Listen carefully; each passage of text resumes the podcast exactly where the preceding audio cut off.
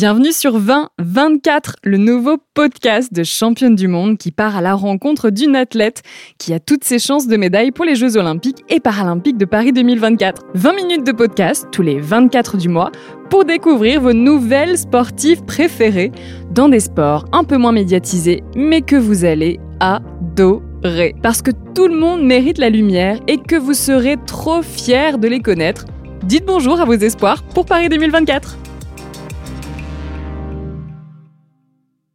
Mon date du jour, c'est Axel Etienne, 25 ans et athlète en BMX Race. En une phrase, la carrière sportive d'Axel est à l'image de son sport. Un début à toute vitesse, puis un parcours bosselé qu'elle a toujours su surmonter avec impétuosité. Parce que la finalité, c'est bien d'être la première arrivée. Salut Axel Salut Cléo Comment ça va? Ça va très bien et toi? Ça va très bien. Bienvenue dans ce format 2024 le format des espoirs pour Paris 2024. Je suis super contente de te recevoir aujourd'hui. Ah bah merci, super contente aussi. Alors, mais c'est moi qui te reçois. oui, c'est vrai. Ça, ça, les gens le savent pas. je te reçois, mais tu me reçois. Voilà, c'est exactement ça. Chez toi, euh, pas loin d'ailleurs de ton de ton site d'entraînement. Ouais, à vraiment à quelques minutes. Mm. Donc euh, très ravi. De, merci beaucoup de m'accueillir sur ton canapé. de rien. Alors, Axel, on va rentrer dans le vif du sujet tout de suite. Est-ce que tu peux, s'il te plaît, te présenter? Alors oui, je m'appelle Axel Etienne, j'ai 25 ans et je fais du BMX Rise depuis euh, que j'ai 8 ans. Et du coup, je m'entraîne au Pôle France Olympique de 50 ans en Yvelines et je suis aussi étudiante en kinésithérapie. Super. Est-ce que tu peux nous détailler un petit peu les euh, titres et euh, ton palmarès dans la discipline du BMX Race euh, oui, alors j'ai plusieurs titres jeunes. Euh, en junior, j'ai fait euh, championne de France, Europe et du monde la même année. Et sinon, euh, j'ai déjà fait remplaçant du coup à Rio quand j'étais junior. Et j'ai fait finaliste là des Jeux Olympiques de Tokyo. Et sinon, en élite, j'ai une médaille de bronze au championnat du monde en 2019. J'ai bien appris ma leçon. c'est vrai, tu as, été très précoce quand tu as commencé euh, le BMX. Bon, tu, nous, tu vas nous expliquer après un petit peu tes débuts, mais c'est vrai que tu as tout gagné quasiment. Tu es championne du monde dans tout, quasiment dans toutes les disciplines. Benjamin, il me semble. Euh, à 12 ans, à 14, à 15 ans. Junior. Et du coup, après en junior aussi. Super. Euh, est-ce que tu peux nous expliquer du coup comment tu as commencé le BMX J'ai commencé eh en suivant mon grand frère parce que euh, lui, il en faisait avant moi. Et du coup, c'est avant, je faisais de la danse classique et euh, après, j'ai eu envie de changer et du coup, j'ai commencé à 8 ans. Alors, entre la danse classique et le BMX, il y a quand même euh, une petite, une petite différence. C'est ça. Qu'est-ce qui t'a, qu'est-ce qui t'a attiré dans le BMX, mis à part que du coup, ton frère en faisait? Euh, en fait, j'ai voulu essayer parce que sur les week-ends de compétition, j'étais en train de regarder mon frère et euh, je trouvais que le, la journée était assez longue et ça me donnait envie. Je me suis dit ah pourquoi pas faire des courses? Et aussi mon frère et mon père ils me disaient ah tu devrais essayer et tout. Donc c'est vrai que j'ai voulu essayer et après j'ai bien aimé les sensations de vitesse. J'adorais faire des mini compétitions euh, quand on en faisait à l'entraînement et du coup après ça m'a plu comme ça et j'ai continué. J'ai jamais posé la question, c'est-à-dire vraiment tu as commencé ce sport et tu t'es dit ok c'est mon sport. Ouais, je me suis pas posé plus de questions que ça. Euh, j'aimais bien, donc euh, je suis restée. Est-ce que euh, aussi le fait peut-être que tu performes vite et que tu aies des, qualités, tu t'es dit ah bah en fait je suis plutôt pas, pas mauvaise, ça t'a donné aussi envie de continuer? Oui, ça m'a donné envie de continuer. Bah, j'adorais faire des compétitions et je voulais tout de suite euh, bah, faire des résultats et tout. J'adorais gagner des petites coupes. Donc, euh, je voulais ma petite coupe et euh, c'est vrai que ça faisait plaisir bah, de faire des résultats. Et au final, très vite, j'ai pu faire les coupes de France et même le challenge France parce que vu que mon frère il en faisait, du coup, je profitais de ça et mes parents ils se déplaçaient en fait pour nous deux et j'ai pu très vite en fait faire des compétitions. Et je pense que en faisant que des entraînements, ça aurait pas été pareil de faire les compètes. Vraiment, c'était ça qui m'animait. C'est le, le, déjà des petites, euh, le, cette envie de, de, compétition. Ah oui, euh, vraiment. Euh... Il y a une compétitrice dans la. C'est ça. c'est ça. J'adorais ça en fait, et j'adore toujours ça. Donc, euh, donc voilà, la compète, c'est trop bien. On peut revenir sur cette discipline, donc qui est le BMX Race, qui est une discipline assez particulière. Est-ce que tu peux nous expliquer les spécificités de cette discipline? Euh, oui, alors on est à 8 sur une piste de 400 mètres où il y a des bosses. Et du coup, le, le principe, c'est d'aller le plus vite possible, en gros. Et les quatre premiers, ils vont passer le tour suivant. Donc bah on est à vélo hein, bien sûr. Après les bosses euh, c'est c'est un peu comme la motocross ou le ski cross pour ceux qui connaissent et du coup bah les bosses on peut les sauter, on peut les passer sur la roue arrière etc. Enfin il y a plusieurs techniques. Donc le but c'est ça va être d'être le plus rapide possible et il va y avoir aussi des stratégies qui sont mises en place, des tactiques parce qu'on est à 8 sur la piste. Donc c'est aussi un sport voilà tactique, technique et de puissance parce que les tours ils vont durer une trentaine de secondes. Donc, euh, on va avoir à peu près cinq tours dans la journée. Par exemple, le manche, après les quarts, les demi, les finales. Et, euh, et, du coup, voilà, ça va être assez rapide. Vous avez le droit de tester les, la piste avant ou vous la découvrez au moment où vous vous lancez dessus? Euh, on a des essais. Euh, du coup, avant la course, on va avoir euh, des essais. Selon les compétitions, ça va être plus ou moins long le temps d'essai. Et sinon, on peut toujours faire des stages sur les pistes avant. Les Jeux Olympiques, ce sera en France. C'est une piste du coup que tu connais plutôt très bien. Oui, c'est ça. Après, euh, du coup, la piste de Saint-Quentin sera la piste des Jeux, mhm. mais ils vont la refaire euh, bah, pour euh, être une piste olympique. Donc, ils vont refaire toutes les bosses et du coup, en fait, on sera les étrangers aussi pourront rouler, ils auront des créneaux.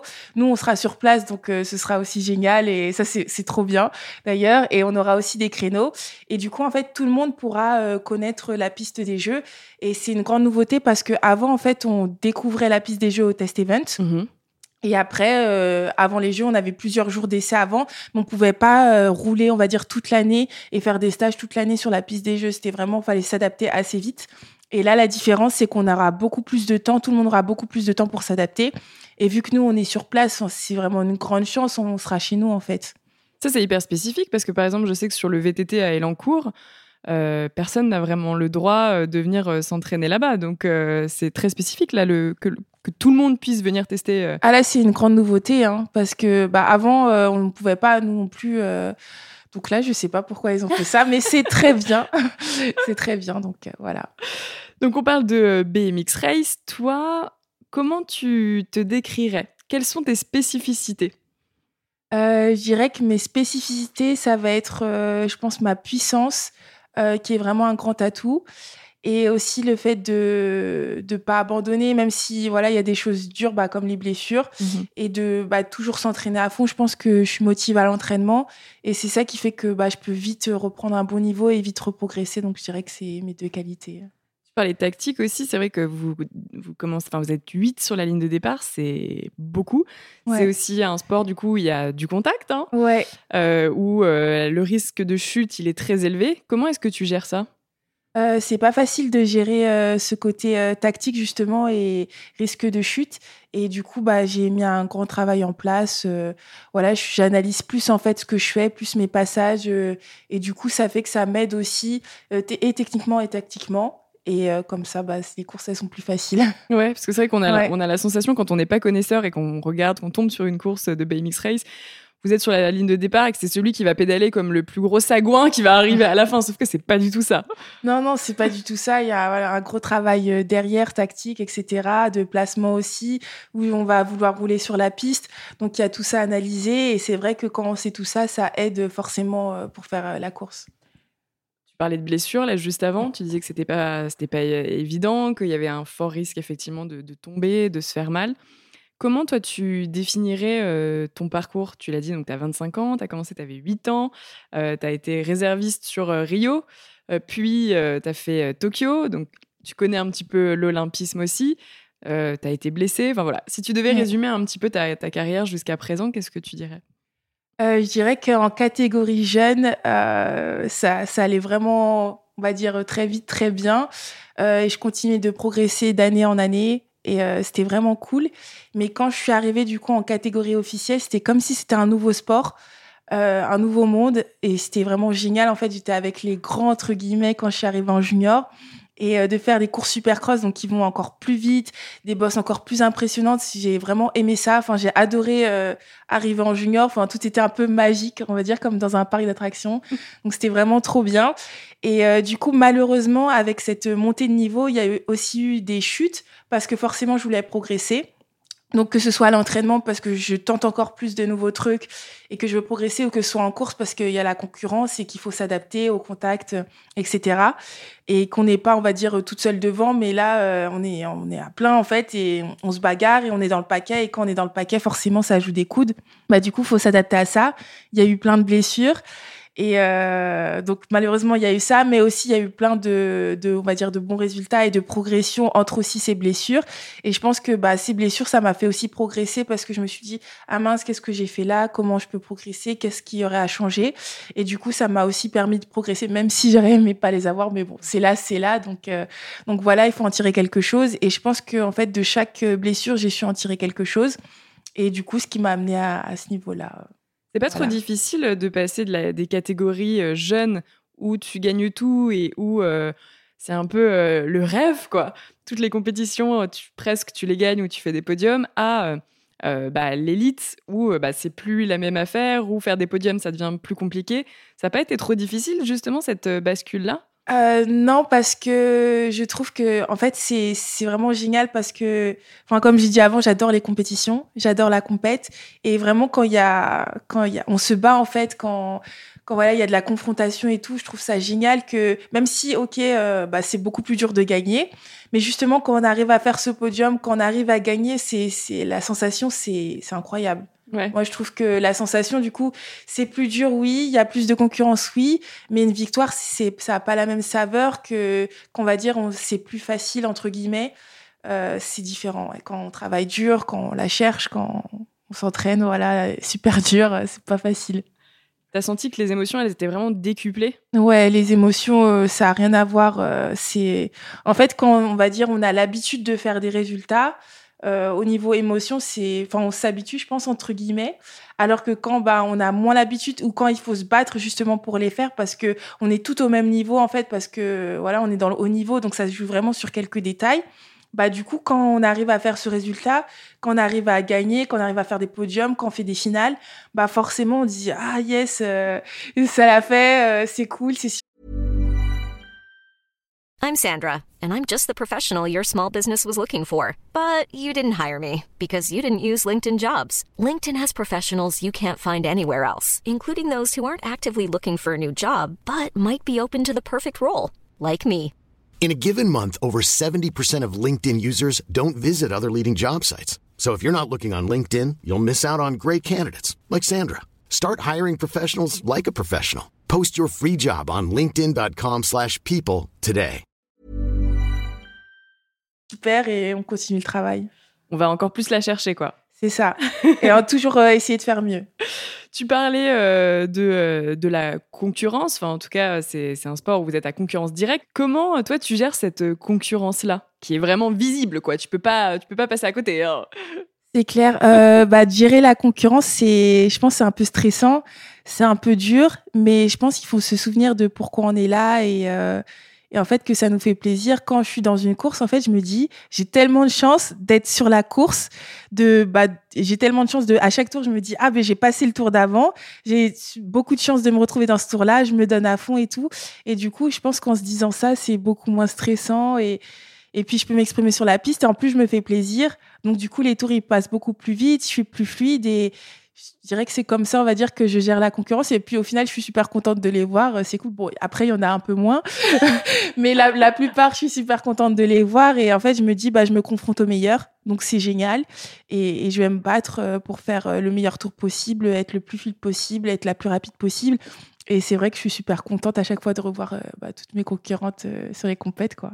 Penses à quoi quand tu es sur la ligne de départ, quand vous êtes tout aligné comme ça et que vous attendez de, le go pour partir? Ah, je pense à rien. C'est vrai? Ah, sur la, au départ, juste avant les ordres, quand il y a un grand silence et tout, je pense à rien. Je pense que avant, du coup, je me dis, bah, fais-toi plaisir. C'est le dernier tour de la journée. Tu donnes tout. Euh, voilà. Euh, profite. Je me dis vraiment profite. Et sur la grille de départ, euh, là, c'est silence complet. il n'y a plus rien. Tu arrives à déconnecter vraiment ton cerveau et ah à faire le vide. Ah là, vis le moment présent, là. non, non, il y a vraiment, pour le coup, il y a vraiment plus rien parce qu'il faut être super concentré sur les ordres. Souvent, on va partir au premier bip. En fait, on part soit au feu, soit au son. Mhm. Donc du coup, faut être super, soit super attentif euh, au feu dès que ça s'allume, ou soit super attentif au son. En fait, on est, je suis attentive au moindre bruit. D'accord. Donc euh, du coup, je suis super concentrée et c'est vraiment le silence dans ma tête si je me mets à penser. euh, Et tu risques de Ouais. pas partir au bon moment. ouais, ou, exactement. Partir en retard en fait. Oui, c'est ça. Et Mm. puis te mettre euh, le départ, il est hyper important en C'est super BMX race. important le départ, ça, ça change toute une compétition. Il y en a qui disent que ça fait 70-80% de la course. et D'accord. c'est vrai que ça joue énormément en fait. Si on a un bon départ, on se retrouve devant le pack et du coup on est moins confronté, à, on va dire, au coup de coude, au serrage, etc. Alors que si on est dans le paquet, même si on se dit qu'après on accélère, bah si on est tout de suite resserré, on peut pas accélérer. Du coup on est enfermé pour sauter euh, la première bosse. Après on est dans le paquet, donc c'est beaucoup plus compliqué. C'est euh, tout ça, ça, ça se joue à quoi? C'est le temps de réaction? Ça va être la puissance que tu vas mettre au départ? Euh, oui, déjà il y a le temps de réaction. Il y a aussi la notion de puissance, mais de technique aussi parce qu'il y a un geste de départ qui est super précis à faire. Et euh, du coup, faut être euh, voilà pas trop haute, pas trop basse, pas trop. Enfin, faut vraiment être dans le bon timing et bien enchaîner les coups de pédale. Donc c'est super complet en fait le start. Parce que la plupart du temps, vous avez une grille Oui, on a on a une grille tout le temps, tout le temps. tout le temps, tout le temps, ouais. D'accord. Donc effectivement, euh, vous devez passer la grille aussi sur le C'est départ. ça. C'est Et en plus, spécifique. chaque grille est différente, donc il faut être aussi à l'aise avec la grille, l'inclinaison. Selon si elle est plus ou moins rapide, faut s'adapter. Donc c'est à ça aussi que les essais ils servent pour être vraiment le plus proche de la grille possible et pouvoir le mieux enchaîner possible. Donc c'est très complexe. La grille n'a pas été standardisée. C'est des grilles différentes à chaque fois. Euh, ça va être des pro gates en général. euh, bah, sur les coupes du monde, euh, il y a tout le temps des pro gates, mais elles peuvent être plus ou moins rapides en fait. D'accord. Et euh, selon la piste, selon l'endroit, bah, ça change tout. Et le revêtement pour le deuxième coup de pédale, par exemple, l'inclinaison de la butte, ça va changer aussi. Il y a des buts qui sont plus ou moins raides, donc ça, ça va aussi influencer sur le start. On parle de, Paris. Forcément, euh, bah, je suis obligée de te poser la question, mais euh, qu'est-ce que ça représente pour toi? C'est quoi ton objectif là sur cette euh, Olympiade à la maison? Alors, euh, bah, Paris, euh, bah, c'est chez moi. Donc, c'est vraiment incroyable. L'objectif, là, pour cette Olympiade, déjà, ce sera la qualif. Mhm. Donc, il faut se qualifier. Et ensuite, une fois qualifiée, d'être performante sur les Jeux. Et ce serait vraiment euh, d'avoir une médaille, parce que j'ai fait finaliste à Tokyo, Ouais. j'étais remplaçante à Rio. Euh, là, j'ai vraiment envie d'avoir cette médaille. Et du coup, c'est pour ça que je m'entraîne dur, là, depuis plusieurs mois, plusieurs années. Donc, pour cet objectif-là. Les, euh, les dernières Olympiades, ça a été des frustrations? Euh, non, Tokyo, ça n'a pas du tout été une frustration parce que j'ai vraiment tout donné. Euh, J'étais quatrième pendant très très très longtemps euh, dans la course. Et du coup j'ai essayé de faire un dépassement qui a pas marché. Et du coup j'ai perdu des places parce que je me suis écartée. Donc euh, une fille est passée et puis tout le monde est passé j'ai rien pu faire. Donc je suis passée de 4 à 7 mais j'ai vraiment tout tenté aux essais. Je me suis vraiment surpassée dans la course. Je pense que j'avais un, bon mental et, j'ai vraiment tout donné. Donc non pas de regrets. Et j'étais très très fière de moi après ces jeux. Tu penses que justement, ça peut être un, vrai, euh, un vrai avantage pour toi d'avoir déjà cette expérience-là des Euh, jeux? Oui, je pense que les jeux, c'est vraiment une course à part. On peut pas la comparer à une autre course. C'est vraiment très stressant. Et euh, d'ailleurs, euh, les résultats, enfin, on peut jamais vraiment les prédire, on va dire. Et à Tokyo, on n'aurait jamais prédit le podium qu'il y a eu ou les finalistes euh, qu'il y a eu. Donc voilà, c'est vraiment une course à part, il faut se le dire. Et il faut apprendre à gérer le stress, euh, qui est vraiment très présent. Et je pense que d'avoir fait ces Olympiades-là, euh, par rapport au stress, euh, je sais comment mieux gérer, je pense, mon stress. En tout cas, je, l'espère. Et oui, j'ai pris des informations à droite, à gauche. Et je pense que c'est vraiment une force de savoir en fait où on va, d'avoir déjà découvert ce que c'est un village olympique, voilà, ce que c'est de faire les jeux, voilà. Tu te sens plus solide qu'il y a trois ans Alors oui, je sens que j'ai progressé euh, par rapport à il y a trois ans. Je continue ma progression.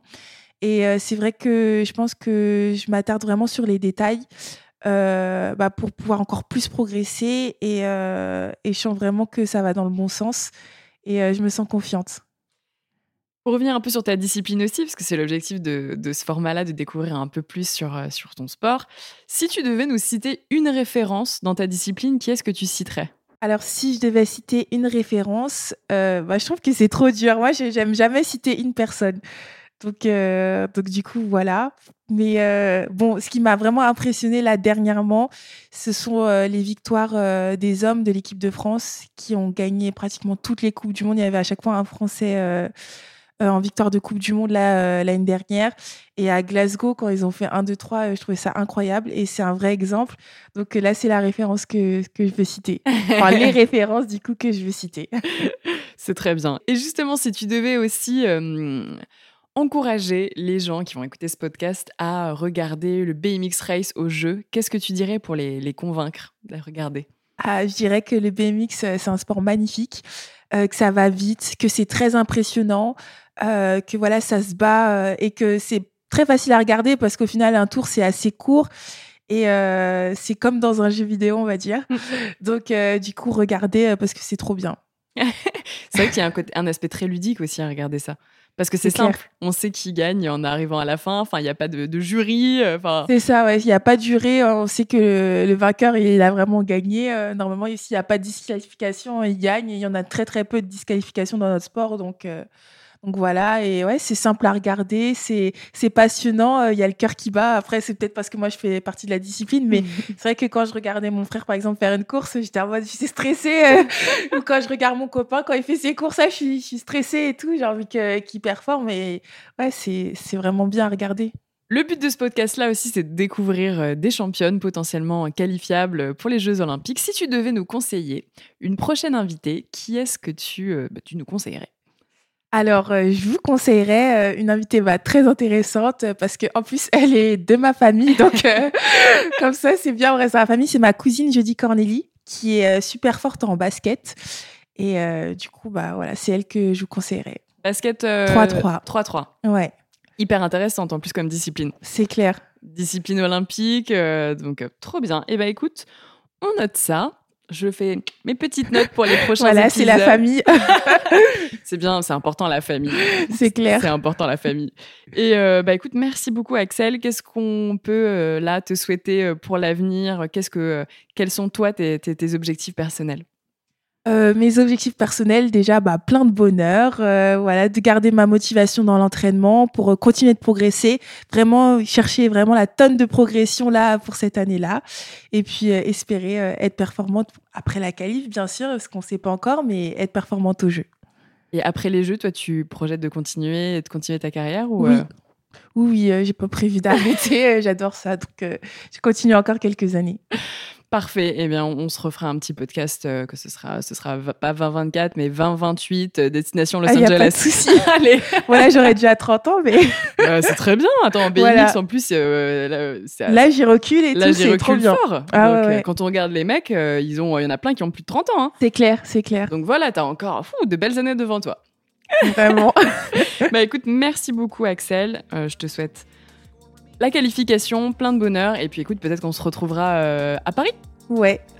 à bientôt, salut. Merci, salut.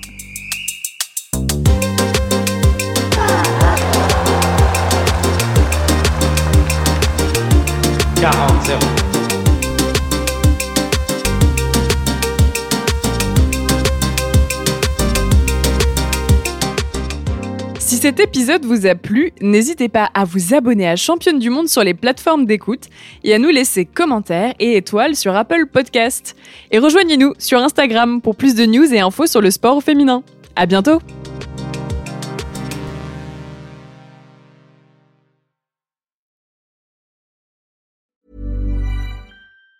Planning for your next trip? Elevate your travel style with Quince. Quince has all the jet setting essentials you'll want for your next getaway, like European linen, premium luggage options, buttery soft Italian leather bags, and so much more. And it's all priced at 50 to 80% less than similar brands. Plus, Quince only works with factories that use safe and ethical manufacturing practices. Pack your bags with high-quality essentials you'll be wearing for vacations to come with Quince. Go to quince.com slash trip for free shipping and 365-day returns.